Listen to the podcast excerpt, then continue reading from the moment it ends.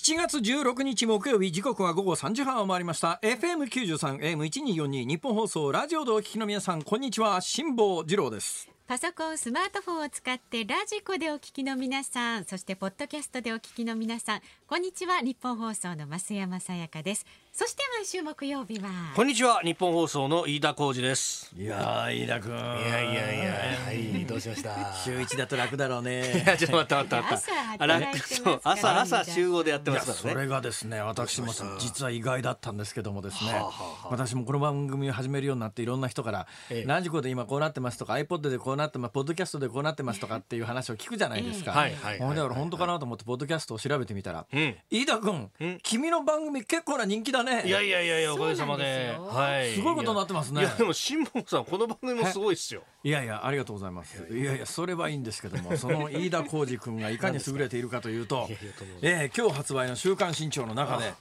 マイベストえーっとですね書評を書いてらっしゃってですね歴史の教訓失敗の本質と本質と国家戦略という、はい。えー同志社大学の特別客員教授のはい金原信勝という人が書いた本についてですね、はい。明治維新後の外交史を糸編に番長される式の番記 あのさ私なんかね、難しい。これ重要漢字にないわけでさこういうのさ振り仮名なしにさあの漢字にするのはさちょちょちょ待ったこれはちょっとどう思います？アナウンス部長。私はね、ちょっとね。これはやっぱりこの商売をやってる人間としてこれはなしだよね。え。これこれ言い訳させてもらうと紐解きってあのワードでこれやったんですけど変換した時にはあの糸の紐ですよ、はいあれを解くっていうふうに僕書いたんですけど、ええそしたら、はいあの新潮の校閲の人がですね「飯田さんこれは間違ってます」と紐解き糸のはこう編に番長さらしきの番なんですよ。これがこんな正しい読めやしねえで。だけどまあ下に木があって前後の文脈からまあ紐解きかなとは思うけどもさ 多分紐解きだろうなと思いながら読むぐらいな感じ ええで。これこんな字習った記憶はないぞい。や僕もないです飯田君。はい何ですか？何なんだよ。この辺がなんかさええあのええもうエリート集が鼻につくよな。ちゃそうじゃないの。だかわざわらざこのぐらいの漢字は読めないやつは読む必要がないみたいなさ。嫌な感じだよね。ない。ほいでまたこれ中の文章がね硬いのよ。いやいやいやいやよくできた文章なんだけどさなんかまるで宮崎哲也かみたいなさお己は評論家かみたいな文章でさ。立派な文章ですよ。まあでもね、ちょっと難しかった。これ立派すぎてさこれ頭入ってこないだろこれ普通の人は。まあ多分ね身長の読者ぐらいだったらまあ頭に入るのかもしれませんけれどもちょっといくらなの週刊誌の原稿にしたらレベル高すぎねえかこれ。これね あのいやなんかあの例でいいっぱい送られてきたんですけど、あのバックナンバーをね、ええ。そうするとそうそうたるメンバーの方々が書いててそういうあこうちゃんとした文章書かなきゃいけないんだと思って気合い入っちゃったんだ。言いながらですね気合い入れちゃったんだ。いやわかるわわかる。一ヶ月ぐらいかかりましたもん。完全にね宮崎哲也みたいな。飯田君何ですか？この商売で一皮向けようと思ったら今もうすでにあなたのやってる朝の帯の番組は大変な人気だと聞いてますから、まあ、その勢いでやってきゃいいんですけれども、ね、老婆しながらはい。長年この商売をやってる人間から言わせていただくと、はい。多分ね、もうちょっと平易な言葉でねあの物事を綴ると、ラジオではやってるんだと思いますが文章も一緒だからね、もうちょっと平易な文章で、平易な文章で物を伝えるということをした方がよかろうみたいなことを俺が言うことはねえよな。何もただのさただのあのね、えーただのあのタレントっていうかさいやいやいや。客に来てるね私ごときに言われたくないだろうなとこの間つくづく思ったのはねどうしたんですか？先週かな、はあ。ほら TBS の朝の番組呼ばれたじゃないですか。はいはいはいあれあれ。ねグッドラッねクグッドラック。グッドラック、でグッドラックで何があったかみたいな話をですねあ新潮のデジタル版が今日あたりに帰ってきたって話があってですね。まあ、それはいいんですが実はですねあの本番終わった後、ハセン君っていう今司会やってるあの若い TBS のアナウンサーがいるじゃないですか、はい。僕、はい。全く彼のこと知らなかったんですよ。はあはあこれでまあ2回これで番組でご一緒して、私なりの彼に対する感想みたいなものがあったんで、ん。本番終わってからですね、んあのセットの裏に連れ込んでですね呼び出したんだ。おうおうおう2人で話したんですよ。ー驚いたのは、ええその後はい「辛抱の旅 N」っていう私のツイッターアカウントに、はい。ねもうツイッターアカウントですからでかまあツイなんだかんだ言いながらまだ始めて2年ぐらいなんですがおかげさまで5万人以上の方がフォローしてくださってるんですけども、うん。その中ではい。全く知らない人ですよ、がですねええ。本番終わった後セットの上にハセンを連れ込んで何言ったんですかっていう。えー、関係者かよみたいな。本当ですよね。で実はあの連れ込んだんで何言ったかというとはい「ハセン君君ね一言一言素晴らしい」と。完璧だと喋ってる内容は。完璧なんだけども多分もうちょっとだけね前出て自信持って喋った方が同じことを言うんでも多分いいと思うよ。そしたらねあのバードに対抗できるようになるかもしれないみたいな余計なことを言ってですね。まあ、た言ったのはそれだけのことなんですけどね、まあ、お大雑把で言うとそれがですね、まあ、あんま人並み人前で言うようなことでもないかなと思ってですねセットの裏連れ込んでその話をしたら結構一部でですねあの辛抱は八戦を本番が終わった後 セットの裏に連れ込んで一体何を言ったんだって結構ざわざわしてるって話を聞いてそれだけの話です。ものすごい単純な話ですから。おはい、いや今こうこのね飯田君のですねむっちゃ立派な文章を目の前にですね立派すぎんだよこれはよみたいなほらまあ一言で言うとそういうことですね。え まあそんなこんなで。良きアド。バイスと。ありがとうございます。えい。やいや受け止めておきましょう。やっぱこういう文章を書く人が偉くなるんだろうな。いやいやちょっと待ってこういう文章書かないと俺みたいになっちゃうんだよいやいやいやね。いやいや。ちょっとどういうこと。ところでところではい。衝撃の事実が。ほ今日私この局に入ってきた時昨日ほらちょっと熱が36度6分で高いって話をしたじゃないですか。もうダメです。え？史上最高値更新です。え？もう東京の感染者数みたいなもんです。今日入り口ではいついに36度8分。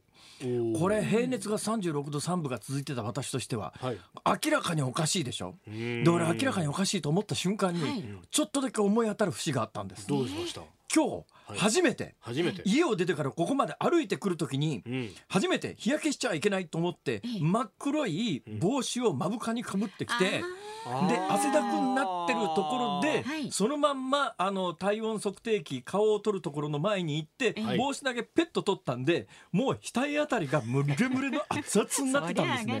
で36.8分だ。あもしかするとそれかもしれないと気がついたんで、うん。でも36.8度でも OK って言われたんだけども、いや俺の中では OK じゃないと。な。これもしこのまんまの体温だとするとみんなに迷惑をかけてしまうかもしれないと思ってほいで帽子を取って、はい。隣のトイレに行って、うん。深呼吸を2回して、もう一遍戻ったら36度5分まで一気に あその一瞬で0.3度下がし下がりましたそんなに違うもんなんですね。そうなんですよ。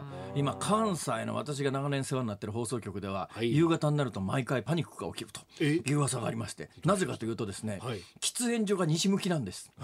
ほいであ。みんな屋外の喫煙所に行ってそこでタバコを吸ってる間に西日で飯田君のようなタイプの人はおでこがあちちになるわけですね。どういうタイほいですか？おでこがあちちになった人が、みんな帰ってきた時に、ええあのサーモグラフみたいなやつで、はいはいみんなおでこが真っ赤っかになって確かにそうでしょうね。次々次々体温が高くて引っかかって全員並んで検温みたいな。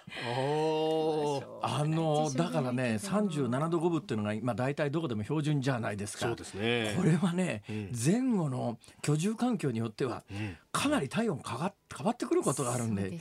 一旦ですね、ええ。日陰のトイレに行ってはい。23回深呼吸してから、落ち着いてから。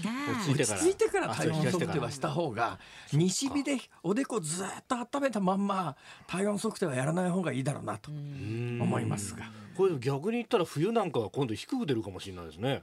冬は低く出るでしょうね。え。ああなた体温18度みたいな。ええみたいなお前はもう死んでいい。そうそうそう気温と一緒みたいなことになってた。変温動物か僕すいません。変温動物だったんです。いろんな会話がこんな冗談言ってる場合じゃないだろうっていう話を今日はねはい。ニュースの本質的なコーナーでちゃんとやりますから、はい。じっくりとおぼちぼち行きましょう飯田君。頼んだよ今日は、まずはね今日はあ。の飯田君から株と為替の動きをね伝えてもらいましょう。はい、えー東京株式市場日経平均株価すでに取引が終わっております、えー反落です、えー昨日と比べ175円14銭安い、えー、2万2770円36銭で取引を終えましち飯田君が株を読むと株が下がるというような妙な噂が立たないたやめてくださいやめてください。ちょっと。ねえねえねたまたまですがなこれちょっと。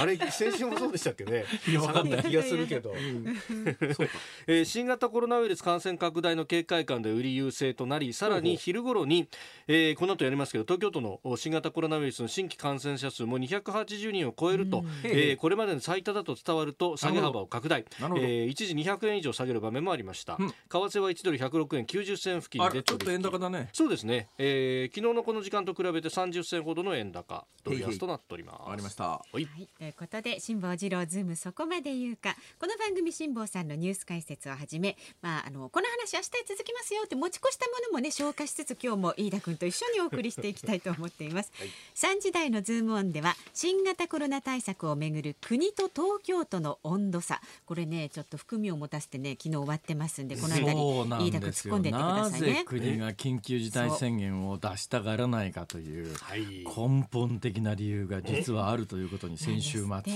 政府某高官と話をしていて気がついてですねこの話を明日午前9時発刊の辛坊治郎メールマガジンで詳細に書いてつい先ほど原稿を送信してきてですね。で皆さんに配られるのは明日の朝9時なんですが、だからこれあの月300円という超格安のね購読料なんですけれどもただ一応マナーとしてはお金払ってくれてる人にね最初だろうとこう申し上げたら、あの昨日増山さんが日本放送だってあんたに金払ってんだよって言われてですね。なるほど。あ、そうっすか。そうっすか。それじゃこここっちを先にしますっていうことになったんで、この後のニュースコーナーでぼちぼち。なるほど。企業時代にはですね、検察刷新会議の初会合ですとか、あのジョニクロが紙ボトルになるなっていう話題にまで私たちは。ジョニクロ紙ボトルってありえねえだろう。ジョニクロといえばテレビの横のサイドボードの中の一番王様で中心にあった酒なんだよ、ね、あのジョニクロを紙に入れてどうすんだよ。後ほどゆっくりね。でご時代は現在も対局中です。最年少タイトルに王手をかけました藤井聡太七段にズームします。どうなんだろう。ねどうなってるんでしょうか、ね、今日すごいですよ。このね日本放送の今日の藤井君、はい、藤井君の対局は今日大阪で行われてるんですよ。で、ね、この大阪からですねこの藤井君の対局を、はい、この番組に5時台にリポートしてくれる人は、はい、なんと、将棋が全くわからない人だと。いうですね前代未聞の展開になっております。前代未聞の展開。一体どんなリポートが入るのか。客観的に見た方がねこう見えてくるものもありますから。皆さん知ってますか？将棋の駒ってひっくり返すと別の模様が現れるんですみたいなこと。言いかねない人ですからね。ちょっと待った。どんだけ馬鹿にしてるんですか？本当ですよ。さあラジオの前のあなたも参加してください。ご意見お待ちしています。メールは ZOOM ズームアットマーク一二四二ドットコム。それからハッシュタグ、えー、辛坊治郎ズームでツイッターの方でもつぶやいてください。お待ちしております。この後は辛坊さんがニュースを解説するズームオンからスタートです。先週からスタートしたニッポン放送夕方の新番組辛坊治郎ズームそこまで言うか。このコーナーでは辛坊さんが独自の視点でニュースを解説します。まずは昨日夕方から今日にかけてのニュースを1分間で紹介します。ズームフラッシュです。厚生労働省が社交飲食店の表現を1日で撤回。公表後に分かりにくいなど批判が相次いだため接待を伴う飲食店となりました。森友学園への国有地売却をめぐり公文書改ざんを強要され命を絶った赤木俊夫さん。初公判で妻は真実が知りたいと訴えました。立憲民主党が国民民主党に対しそれぞれの党が解散し新党を結成する方式での合流を提案しました。アメリカのトランプ大統領が香港に認めてきた貿易などでの優遇措置を撤廃する大統領令に署名。中国側は対抗措置も辞さないと反発しております。芥川賞と直木賞の受賞作が決定。芥川賞はえー、高山羽子さんの首里の馬と、えー、遠野遥さんの破局。直木賞には長谷清舟さんの少年と犬が選ばれました。いやこれ一つ一つ喋りたいこと山ほどありますけどね、えー、森友学園の話はですね、はい、これ実は検察庁の改善、ええ、ん？何？なんか委員会が始まったよねはい検察刷新会議。会議、それが始まったんで、それ関係でこれの問題と検察の問題がどうリンクするのかという話を、はい、今日これ詳しくしたいんだけど、うん、これ5時台に話4時台に話す時間があるかじゃあそれ4時台にしよう、はい、立憲民主が国民民主に対してそれぞれの党が解散して新党を結成するまあ、これあのね多分立憲民主と国民民主がまとまるにはその方向しかないと思うんですがただ立憲民主が提案したのはあの両方回答しまして新しい党を作りますけれどもその新しい党の名前が立憲民主ですって、いう話なんです。国民民主の人としては。えー、ちょっと待ってくださいね。私立憲民主飯田君国民民主、はい、いいですか？あのさ、はい、あの飯田さん、ええ。あのね立憲民主も国民民主ももういつまでだってもいつも今まで立憲民主にね、合流してくださいと、立憲民主が存続政党で国民民主は回答してうちに合流してください。もうそんな失礼なこと言いませんから。お互い回答してね新しい党作ればいいじゃないですか。どうですかこれなら。おっしゃる通りそうでしょ？それがいいよね。そうしましょうよ。その新しい、そのうん新しく作った党の名前は立憲民主にしましょう、おかしいだろなんでお前んとこの名前なんだよ。うちの国民はどうなった？いやいやいやいやいや。国権民主だろだったら。略称は民主党ですから。略称は民主党って言ったあなた。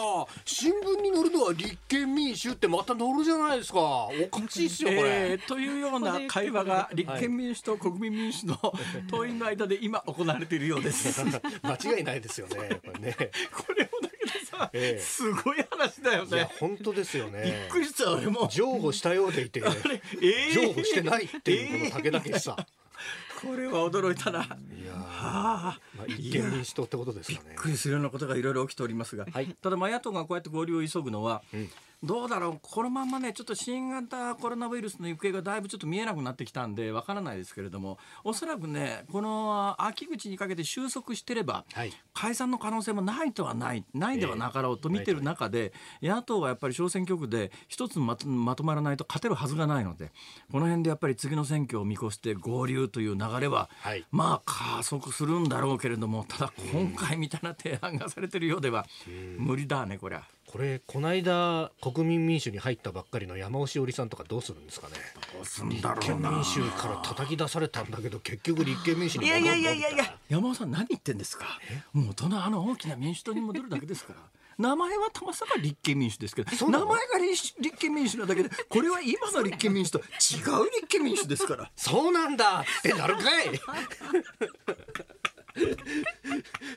いいですか？もうもういいですか？あ 小芝居そのくらいで。小芝居そのくらいなんかあと振り返りますか？いいですか？もういいです。もういいですか、じゃあ今日この時間に特集するニュース。こちらになります。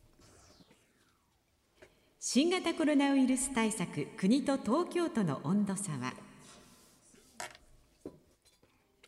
え昨日東京都の小池都知事が会見し都内の警戒レベルを最も深刻な感染が拡大していると思われるに引き上げました、えーこの話題昨日の5時台でも取り上げましたけれども残念ながら時間の関係で、えー解説が終了と、えー先ほどもありましたけれども辛坊さんのメールマガに書こうと思ったとっておきのネタをここでと。そうなんですよ、なぜ政府は緊急事態宣言をあんまり出したくないのかという,、はい。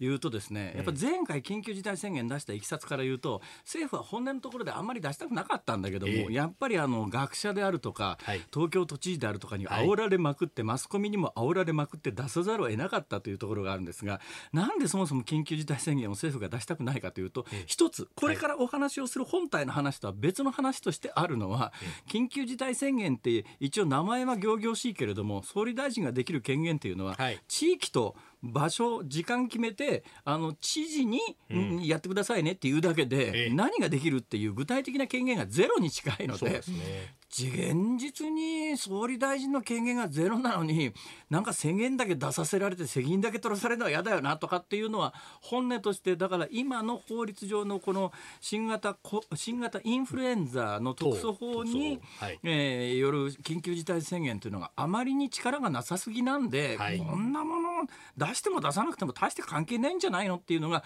本音の部分でまずこれからお話しするのと別の前段としてあります。はいでじゃあこれからお話をする本体の話は何かというとこれが今週のメルマガで詳細に書いた話なんだけど、本音のところで政府がこの新型コロナウイルス感染症についてどう思っているのかという本音の部分、ちなみにさっきの話でついでに言うとですね、はい。と知事はもうある意味もう普段は目立てないですけれどもこういう時こそ出番だということではい。前面に出て出まくるじゃないですか。ええでまあええ学者もですね感染症学者なんて一生のうちに一回こうやって頑張れるかどうかっていうチャンス。チャンスというと申し訳ないですけれども。というのがですね2009年の新型インフルエンザっていう時に大騒ぎを始めて、それは増添労働厚生労働大臣の命令一家ですよ。全身防護服で服で固めた人が今回の騒動と似てますよね。飛行機の中乗り込んで消毒しまくるだの、ね。ありましたね。とにかく乗客を降ろしてこないだの、まあ、いろんなことがあって最初の一例が出たって言って大騒ぎになったじゃないですか。うん。結局じゃああの2009年の新型インフルエンザがどうなったかというと、はい。まあ簡単に言うとなんていうか騒動が空振りだったっていう感じですか、えー、えー、亡くなった方が全世界で2万人。2万人も死んでるじゃないかって言われりゃそうなんだけどいや普通のインフルエンザもっと死んでるしって話でそれあの時想定してたのは1918年のスペイン風邪のような新しいインフルエンザ。この時は世界人口の20人に1人が死ぬという数千万人亡くなる。その後1950年代にアジア風邪っていうのが流行った時に200万人死んでるんですよ。その後1960年代の香港風邪で100万人死んでます。で同じような新型の誰も免疫持っていないようなあのインフルエンザが発症するとこういうことになるということでそれが起きないようにいや起きたら何をするかで感染症の学者というのはもうずっとそればっかり研究してたところで、インフルエンザじゃない症状は似てるけれども、全く違うウイルスのコロナウイルスっていうのが入り出して俺らの出番だと思ったところがあって、まあ、ある意味人によったら暴走しちゃった人もいるしまあ、冷静な人もいるしだけどまあ、えー、あのどの感染症学者にとっても一生に一回あるかないかどうかの見せ場が回ってきたっていうところがあるんで、うん、まあ、ある意味興奮状態になっちゃった。知事も興奮状態になっちゃった。で、まあ、マスコミも興奮状態になってる。政府も煽られる、うん、いや出してもほとんど実行力ないんだなと思いながらも、はい、もうそうなったら緊急事態宣言出さざるを得ない、うん、だけどこの間大阪大学の教授が検証したようにいや緊急事態宣言出しても出さなくても関係なかったっすよ。実際の感染者数は緊急事態宣言出したからといってガッと下がったっていうことはありませんからみたいな。でこれはね俺実感としてあるのは、うん、私の辛抱の旅 N っていうツイッター見ていただければ分かるんですが、うん、緊急事態宣言出される直前の銀座4丁目の角で1分間の動画を撮って、はい、それから2か月経って、緊急事態宣言が解除された後のあの同じ場所の動画というのも上げてるんですが、はっきり言って3月下旬から4月上旬の方が人子一人いなかったです。一っ子一人いなかった。今どうなってるかというと今日昨日あのレベルをね、えー、東京都が一段上げましたってニュースになりましたよね、はい、あのその辺の昼間カフェ見たらですね昨日より若干マシだけども、でもやっぱり3つ3つの3つマングローブでしょ、ね、3つマングローブは余計ですけど。いますね。この3つマングローブっていうことによってだな、きっと若い人は親父ギャギャグとか思うよね。そうですね。思いますね。ね、当然。だからこの若い人にも受け入れられるね何か同じような表現はないかと思っていろいろ考えたんですよ。3つ3つ三つ野菜だとかさ3つ3つ3つ豆とかさいろいろ考えたんだけどどれももう一つ大したことなかったんでそうですね。しかもこれで30秒以上無駄にしてますね。そうですよ。嘘！そうじゃないですよ。いやそれで、はい、えー、まずこれからお話しする本体とは別の話でちょっと要注意なのは、うん、この番組でも先週申し上げましたけども今の感染者の出方とい。うのは一つ昔前のちょっと前までの2週間遅れのデータじゃなくてかなりリアルタイムに近い、それはもう例の小劇場新宿の話が明らかなんだけど、はい、あの小劇場のね演劇って6月30日から7月の5日までやってて毎日感染者が出てるということが分かってるんだけども、はい、これも先週末にはもうニュースになってたわけですよ。そそして7月5日からカウントすると1週間も経ってないんです。だからかなりリアルタイムに近い感染状況を表しているということで言うと、うん、まもうこのウイルスで新宿の小劇場だけで59人感染してん。ですよ。今のところそうですね。ものすごい感染力です。だからおそらくスーパースプレッダーに近いような人がいるんだろうと思いますけど、このウイルスはね発症して前後4日ぐらいのウイルスの排出量がマックスになっておそらくそういう状況の中で劇が行われたと思うんだけど、密室においてエアコンの効き始めた今の夏というのが、感染リスクが相当上がってきてるということは間違いないんですよ。だからこれはねあのあ時間切れです。えー、本体の話これからなんだけど まだイントロのいいぐらいまでしか4時台にやりましょう。7月16日木曜日時刻は午後4時を回りました。有楽町日本放送第三スタジオから辛坊治郎と増山さやかと。飯田浩二がお送りしております。はい辛坊治郎ズームそこまで言うかご意見いただいてますよ。あありがとうございます。ありがとうございます。江戸川区34歳あかりのポークさん辛坊さん、飯田さん、立憲民主の小芝居聞いていましたよ。大企業と中小企業が合併して中小企業の名前が残るわけないですもんね。笑い、なるほどです。っていうふうに書いてますけど。いやそうなんですけど、だけど政党の規模から言うとですね、はい、確かに人気度というね、いわゆる世論調査の人気度で言うと、立憲民主と国民民主の間には大きな差がありますが、はい、実は国会議員の数にはそれほどの差は実は飯田君ないんだよね。ないですね。国民民主の議員さんからすると、はい、なんでそんな、なんで完全な吸収合併みたいなことをされなきゃいけないんだよという思いはあるよね。だけど今のままいくと国民民主の人たちは、はい、あの世論調査で人気がないのは分かってますから、今のままでいくとごく一部の人間以外は次国会に戻ってくるのはかなり難しかろうというのも分かってるわけで。比例で復活はちょっと難しいかなみたいなね。飯田君分かってんなら立憲民主でいいじゃん。何言ってんすか。世論調査したらうち5%君1% ね。確かにね。そしたらこれ5%に乗ったら得だろう。5%も1%も同じようなもんじゃないですか。その上ですよ。オタクはお金は？お金の部分が。いやそれあんたがあんた別れる時お金みんな持ってったからだろそれ。うちはあの民主党の正当な後継者ですから 金庫の中にはうなるほどな身振り手振りの今度大芝居になってますからねお金だけでは、ね、国会議員にはなれないの。ね、やっぱり世論の力がないとなれないの。ね、さ選挙はやっぱりね、先立つものがなきゃできないですよ。そこら辺はね、笑ってらっしゃるんですよ。飯田君、飯田君、飯田君、はい、確実に国民民主の人敵に回したい。そうですよ。ちょっとその顔つきから態度から何から何 これあのあのあのあそこゆゆうたろ四国の獣医さんの息子に。ちょっと待った待った四国の獣医さんの息子ってまた悪意がありますよ。そんなことないよ。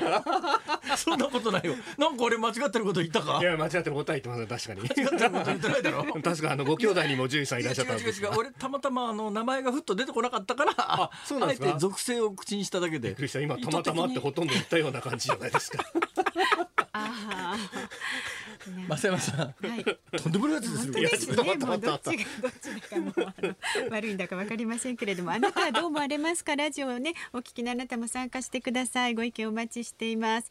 メールは z o o m zoom アットマーク一二四二ドットコム。もう賛成意見反対意見、まあクレームなどでも結構です。飯田君にね今日ねいますから対する質問でもいいですよ。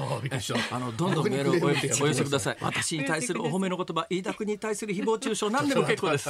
何でもはい、ツイッターでもお待ちしています。ハッシュタグ辛坊治郎漢字でズームがカタカナでハッシュタグ辛坊治郎ズームでつぶやいてください。ニッポン放送辛坊治郎ズームそこまで言うか。この後はズームオンのパート2です。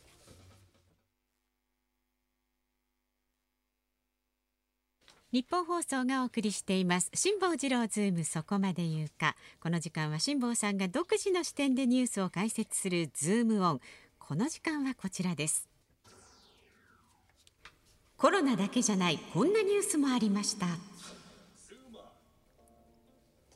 今日の長官各紙から辛坊さんが気になったニュースをいくつか解説してもらおうと思いますがさあ気になるニュースはえー、気になるニュース行くんですけど、まあ、その前にさっきの新型コロナ関連を完結させておかないと先進めないですよね。はい。はい、どこまでお話ししたかというとなんで政府は、うん、あの東京都は割と前のめりですけれども政府は緊急事態宣言に関してあんまり前のめりじゃないのかというその理由なんですが、はい、根本的な理由をお話しする前の前段階の前段階でさっき終わっちゃいました。でやっぱりあのエアコンで締め切ったところで、かなり感染力を持つこのウイルスじゃないのって話でいうと、新宿の小劇場でで観客で30何人って。あれおそらく1人の発症者からだと思いますけれども、ね合計59人ってすごい感染力だよね。うん、で今明らかになってるのは、まあ、割と密室状態で演劇が行われていて、はいまあ、中心で最初に発症した役者が1人いるらしいんだけども、えー、どうもその公演期間中に発症したということでいうとね、うん、このウイルスって発症する2日ぐらい前から無症状でもってよく言うじゃないですか。はい、だこの無症状っていうものも非常に誤解を招いているところがあるんですがどうもいろいろ話を聞くと完全に無症状で全く発症しない人が人にうつすリスクっていうのはよく分かんないところがあって、で確実に言えるのは発症した人が発症する直前の2日ぐらいと発症してから2日ぐらいにウイルスがマックスになる。だからその発症する前は発症してないわけだけど、だけどその後発症するとこういうケースにおいて非常に感染力が強い、と今回のケースがまさにそうで、舞台上で発症しちゃったわけですよ、公演期間中に、だからもうウイルスバンバン撒いてる状況に、まあ、ある意味スーパースプレッダーみたいな形になってで1000人ぐらいしかトータルでお客さんがいなかったはずなのにそれで30何人で。まあトータル59人ってすげえ感染力だよね。となるとこれ1人が2人に移しますとかっていうあのモデルがありますけれども、はい、そのモデル自体もどこまで本当なんだろうっていうようなことでよく分かってないことがたくさんあるねこのウイルスはということがあるんですが、うん、感染力はエアコンをつけたあの密室下においてはかなりありそうだということが分かってきましたが、はい、同時に、うんやっぱりその若い人ってほとんど無症状あるいは症状がない人が多いんですよ。はい、それでね誰も気が付いていないことを一つ言うとですね今見かけ上の死亡率はどんどん下がってんですよ。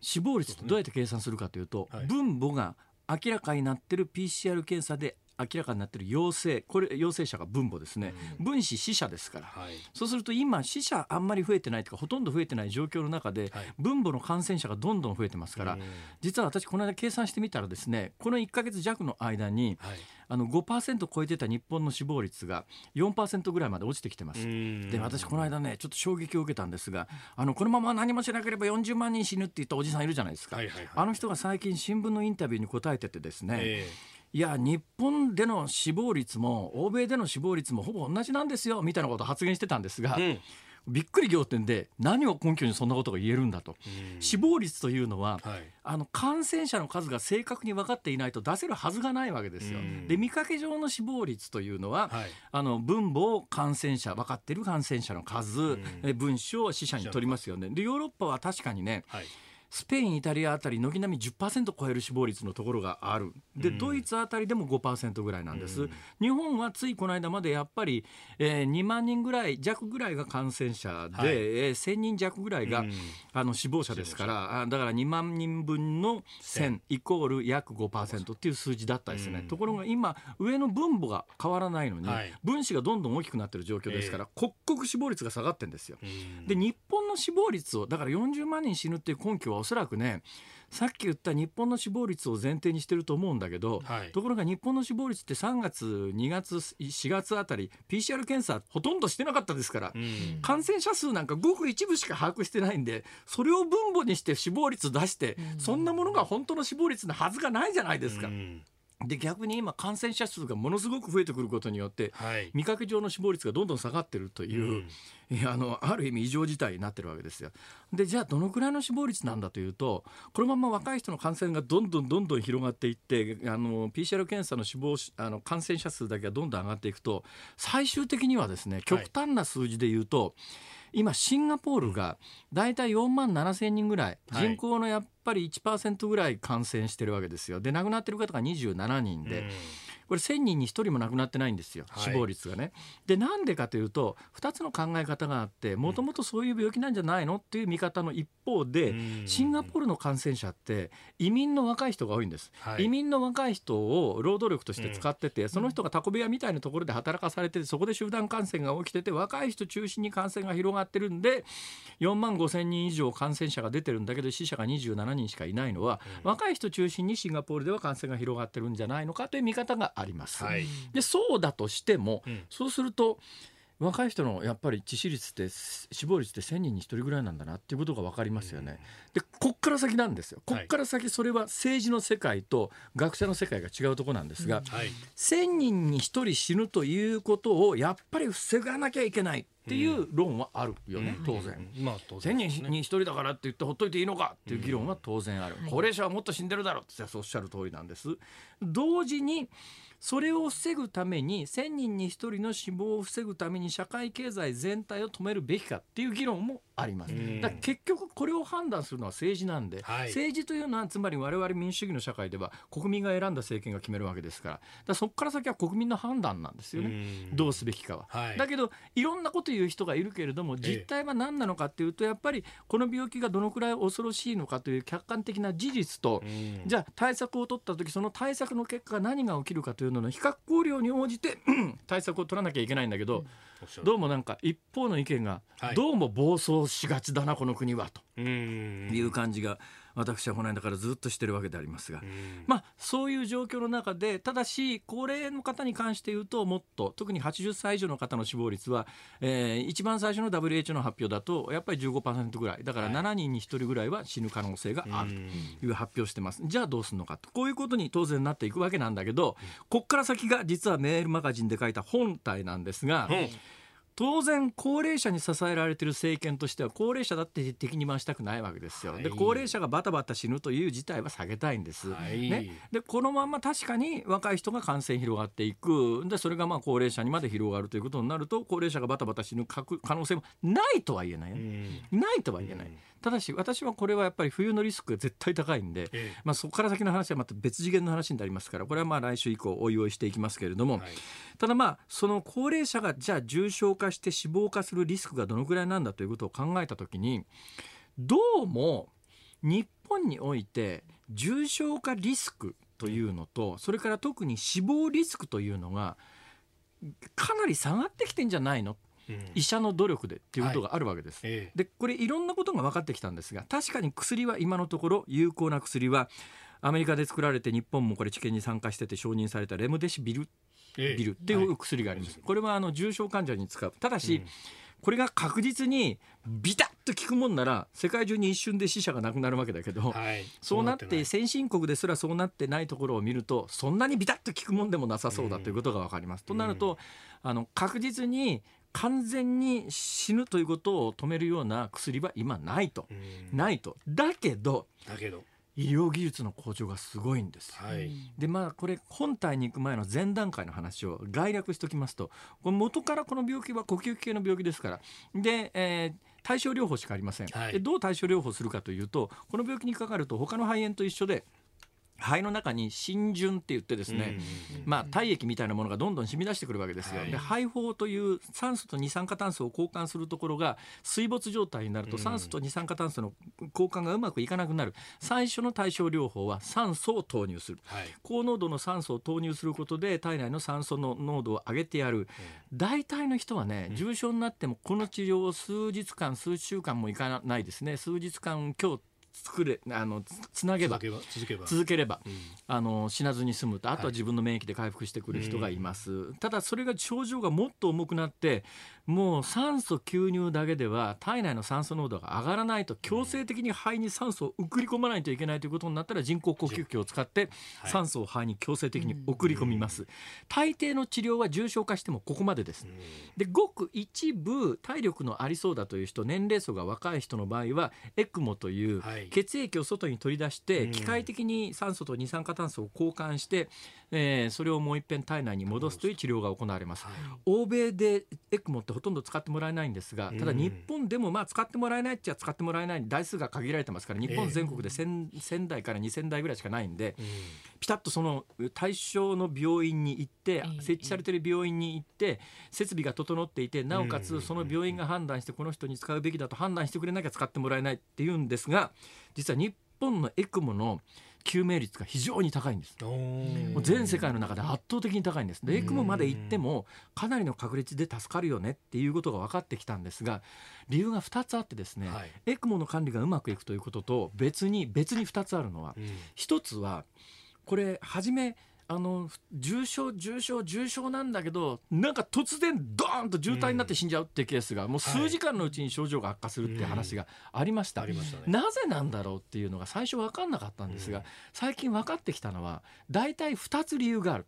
一つはサイトカインストームって言って免疫系が暴走すると、免疫系が暴走することによって自分の免疫が全身の細胞を痛めつけてあっという間に病状が悪くなって死んでしまう、だったらこれを防ぐためにどうしたらいいのかというともうそれまでは免疫力を高める治療をするんだけどもうサイトカインストームが始まってこれ自分の免疫系で自分の体を殺そうとしてるということが見えた場合には免疫抑制剤を逆に使うんです、免疫を強化するんじゃなくて免疫力を落としてやることによって救命ができるということが一つ分かってきたのと、もう一つ血栓なんですよ。このウイルスというのは血管に悪さをするということがかなり明らかになってきて最後の最後何が起きるかというと突然病状が悪くなる一つの原因として血管がボロボロになって、あるいは血液が固まるなどして血管内でできた固形物が動脈に飛んで、はい。脳動脈塞ぐあるいは心臓の動脈を塞うん。ぐだから心筋梗塞脳梗塞を起こしてこれがきっかけで最後亡くなるっていうケースが相当数ある。はい。い。うことが分かってきたんで最後の最後の状況になってきて渋滞化しそうだなっていう時には早めにですね血液サラサラにする薬を使う。血栓ができたと思ったらすぐに血栓を溶かす薬を使うというこの対処の準備ができてはい。病状を見てあこれまさに血栓症だって分かった瞬間に血栓誘拐剤溶融剤を入れるというような治療ができるようになって、うん。救命率が劇的に上がってきてる。ということでいうと重症化してる人もまあそんなには多くないけれども、はい。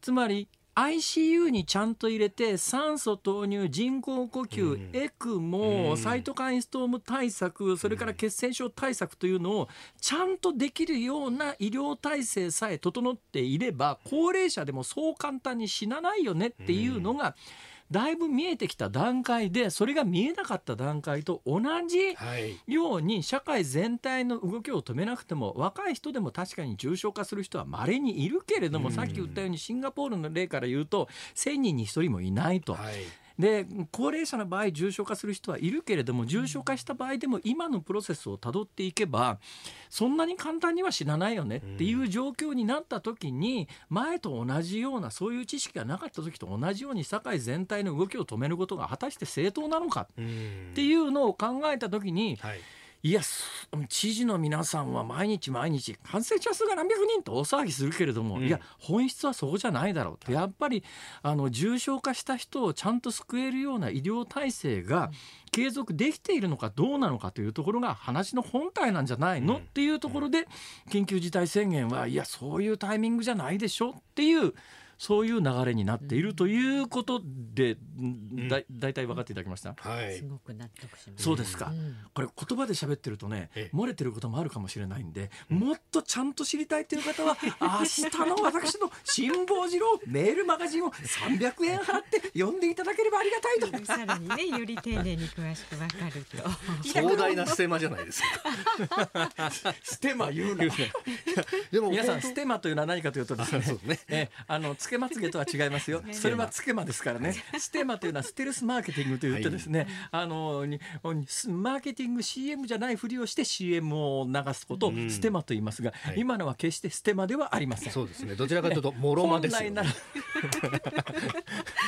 来ならもろま言うな。もろ出しマーケティング。いやいやいや。違うでしょ。あ違う。本来はお足を頂戴しなきゃいけない情報をですね。あそうですね。増山さんに昨日恐喝されたんで、し恐喝されたんで。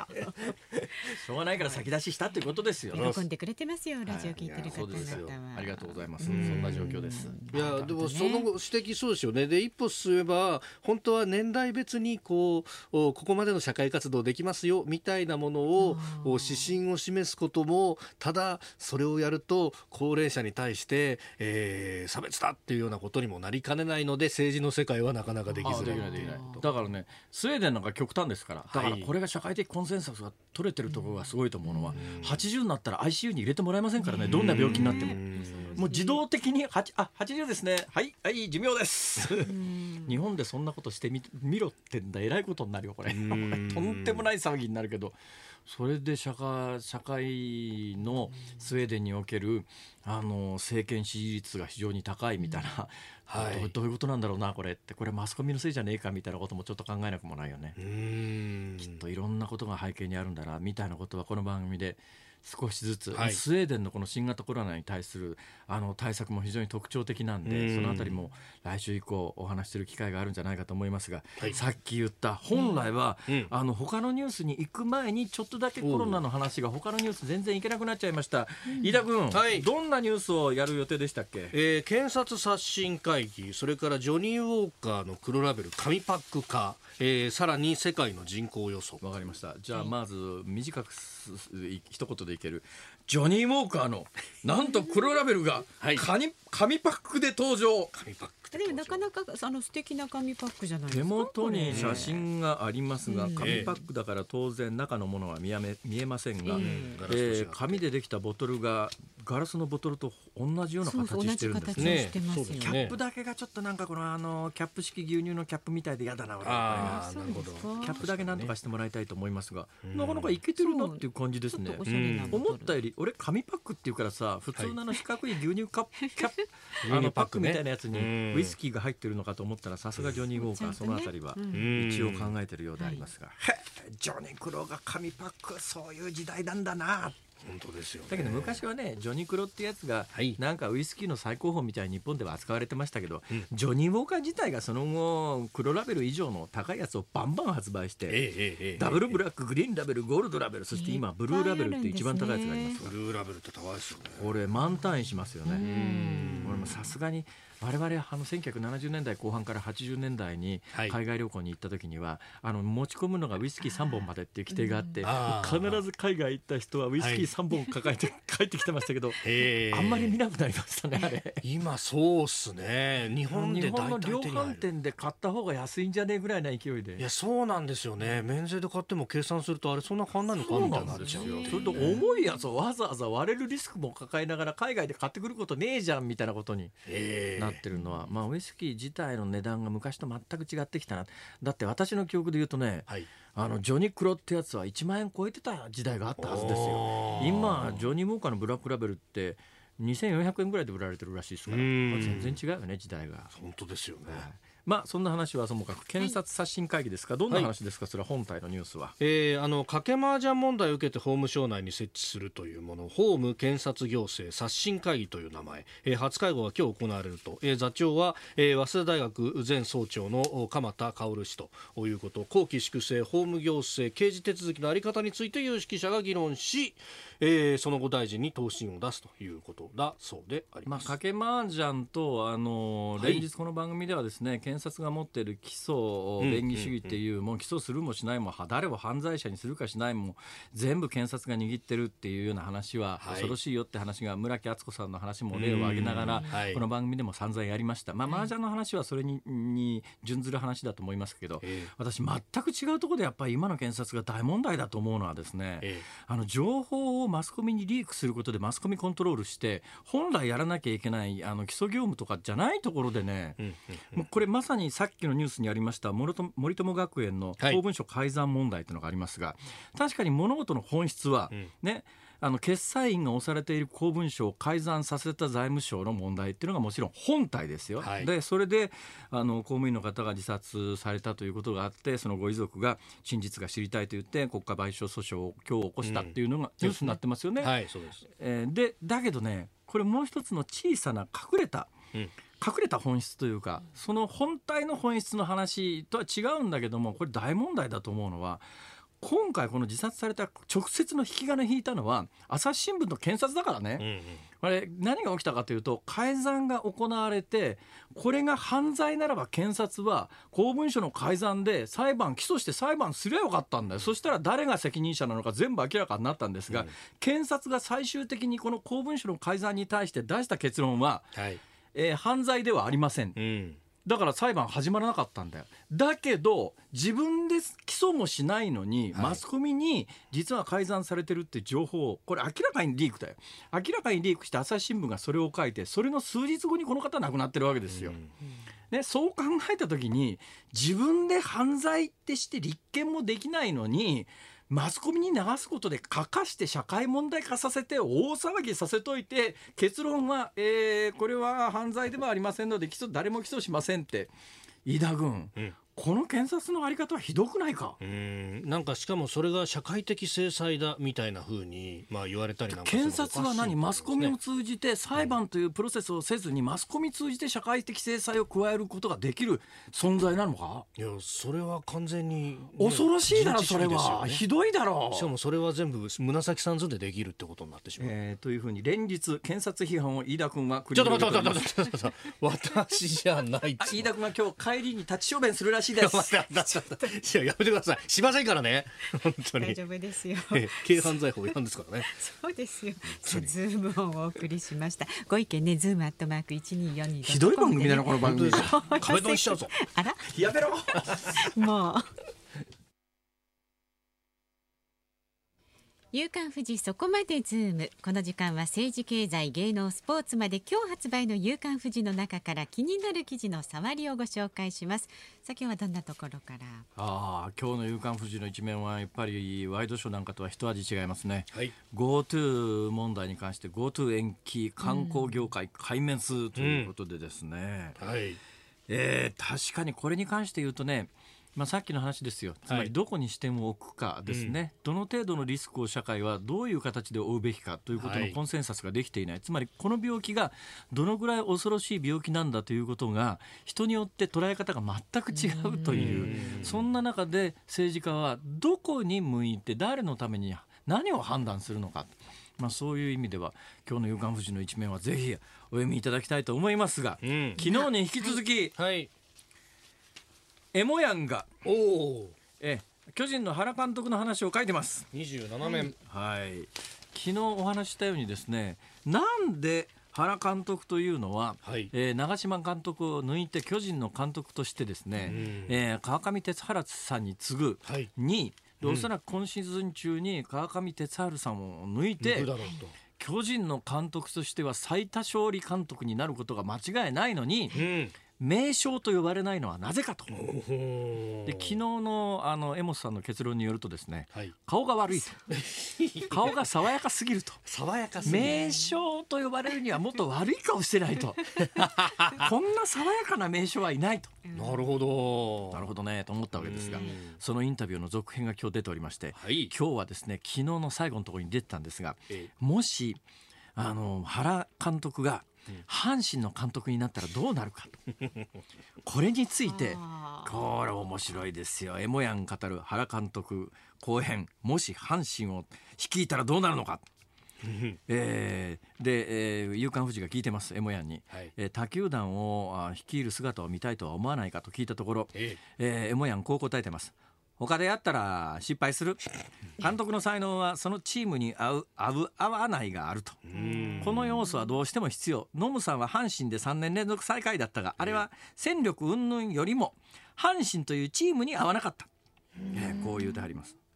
ちょっとちょっとえはあエモヤンは関西弁じゃない？いや関西弁だと思いますエモヤン、はい。エモヤンあのベンチがアホで野球ができへん。そうですそうですそうですねはい一番面白かったのはですねうん阪神は誰が監督になれば変わるのか。お。落合博満氏の名前も上がるがと夕刊富士が聞いたところお。エモヤンはこう答えました。はい。標準語で読みます。表示を読みます。はい。阪神は永遠にうまくいかない。ひどい。この状態が続くそんな。いいですか？ずっとこの状態が続く。いやいやいやちょっと待って待って待って。エモヤンエモヤンやるな。エモヤンやるな。いや星野さんと岡田さんで優勝してますからちゃんと。巨人との開幕3連戦から打順をいじったこれを聞いたところですね、はい。えー何試合はこの戦い方で我慢するというのを打ち出した方がいい。ただ目先で打順を変えているだけ。矢野監督は負けているのにヒットを打った選手とガッツポーズをしようとしているしようとしているようガッツポーズをしているようではダメです。そういうところを直していかないと。いうふうにね。伝統構えろと。本だそうですね。エモヤン阪神監督どうだろうか？当いやーちょっと見てみたいですよね。どうなるんだろう。そうだな、まあとりあえずみんな走れって言うでしょう加藤幸三さんでもいいけどな。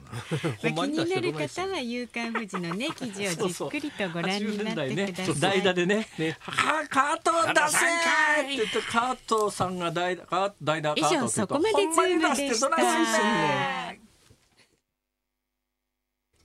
辛坊治郎ズームそこまで言うかラジオの前のあなたからね、はいい、ただいたご意見ご紹介していきます。えー、感想ですが神奈川県のゆずるさんからいただきました、ええメルマガからの先出しありがとうございます。いやいや恐縮です。最近の感染者数だけ追いかける報道に違和感があったんでなるほどって思いました。いやいやありがとうございます政治と本マスコミにはもうちょっと深掘りした議論報道を求めたいですよ当にそうねですね。そういう方にはおすすめの番組があります、はい。飯田浩二の なんだっけ？OK 工事が。OK あ OK 工事ありがとうございます。それです。え何時からやってんの？朝6時から。ああそれはちょっと無理だな。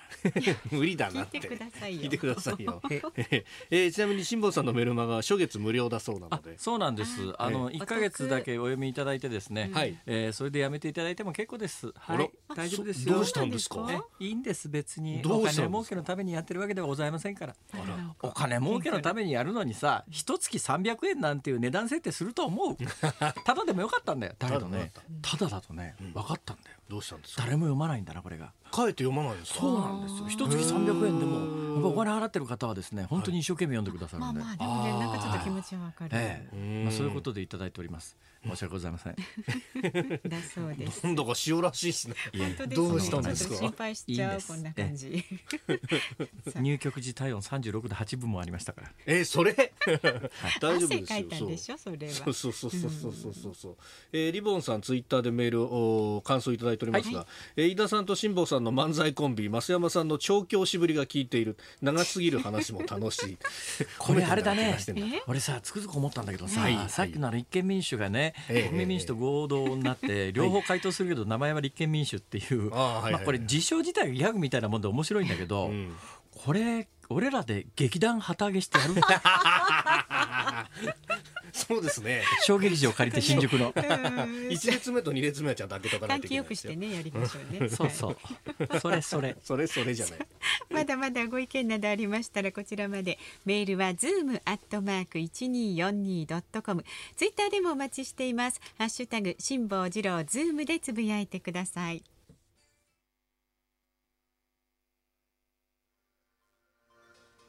7月16日木曜日時刻は午後5時を回りました。こんにちは辛坊治郎です。こんにちは日本放送の増山さやかです。こんにちは日本放送の飯田浩二ですいやー飯田君。どうしました？やっぱり飯田君はキレがあるね。いやいや何言ってんですもうかあと服の趣味さえ良ければ 完璧なんだけどね。うるさいなって言いながら俺も大した服着てないけどね今日は何ですか？今日は。侍これですか？であのアメリカから帰ってきてあの友人から土産にもらったサムライ T シャツです。武士道って書いてある。はい、いかにアメリカも確かに西海岸で買ったらしいです。でもなかなかこれね、サムライっていう字がね、立派な字なんですよ。本当ですね。ね。あの日本で外国人向け土産で売ってそうな感じの。ああ、そうなんですね。中央に武士道って書いてある。んです武士道って思いっきり書いてある。こういうどう考えても垢抜けない格好をしてるにもかかわらず、ん。それに上回る垢抜けなさが飯田君の全身からこう醸し出されてるのがすごい。そんなことないですちょっよちゃんと。ピンクっとぽいちゃんとシャツ着てねピンクのシャツボタンダウンシャツにジャケットもちゃんとなんでなんでニヤニヤしてるんですか？あ、え？マセマさん素敵。か？私は今日は赤い花柄ですけど何か。あら素敵な花ですねそれね。そうですか？ありがとうございます。やっぱり何着ても増山さんは似合うわ。それに引か飯田君。何ですか？頑張ってますよ日々ねセンスをね磨いてますよね。お腹出てきちゃったからねちょっとね。あ確かにね。そうだよね。本当だ。やだ。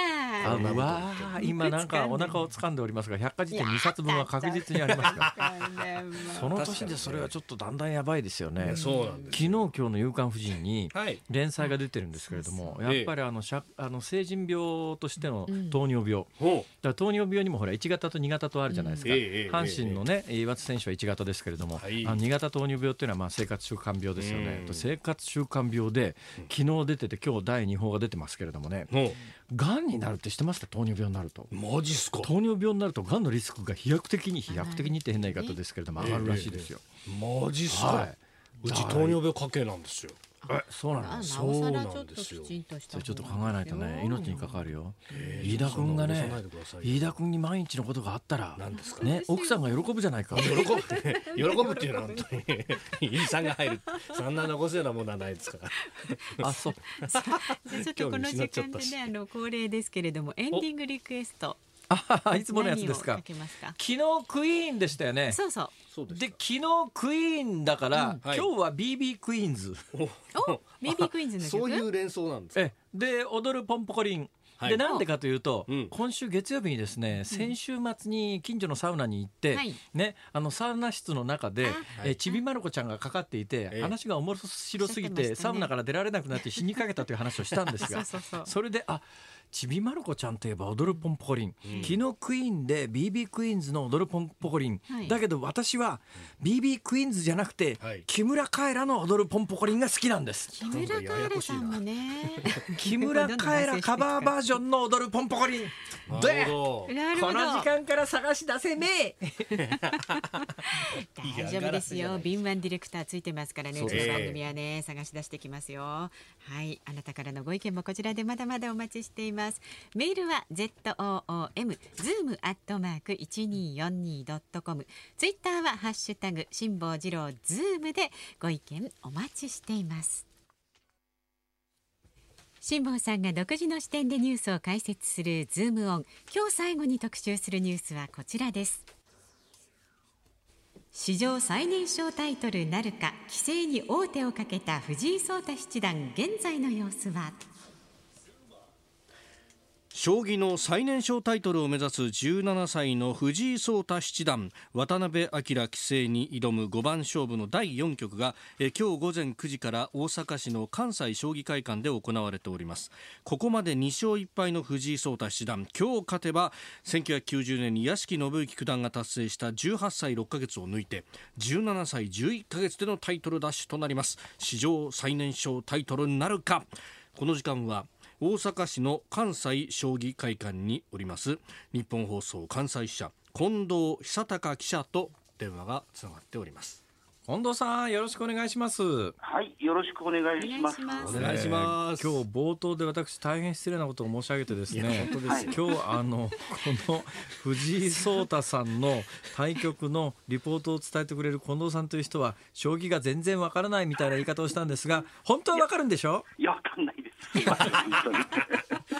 わかんないです。どのくらいわかんないんですか？あ、でも、まあ、あの、取材はしてき、しております。ああ取材してきた。素晴らしい、どうですか？要するに自分で見てもどっちが優勢だかわからないんであ、すね。今わからないですね。わかいやわからないです。終盤戦かなっていうところなんですあけども。終盤戦から今日何時からやってるんですか？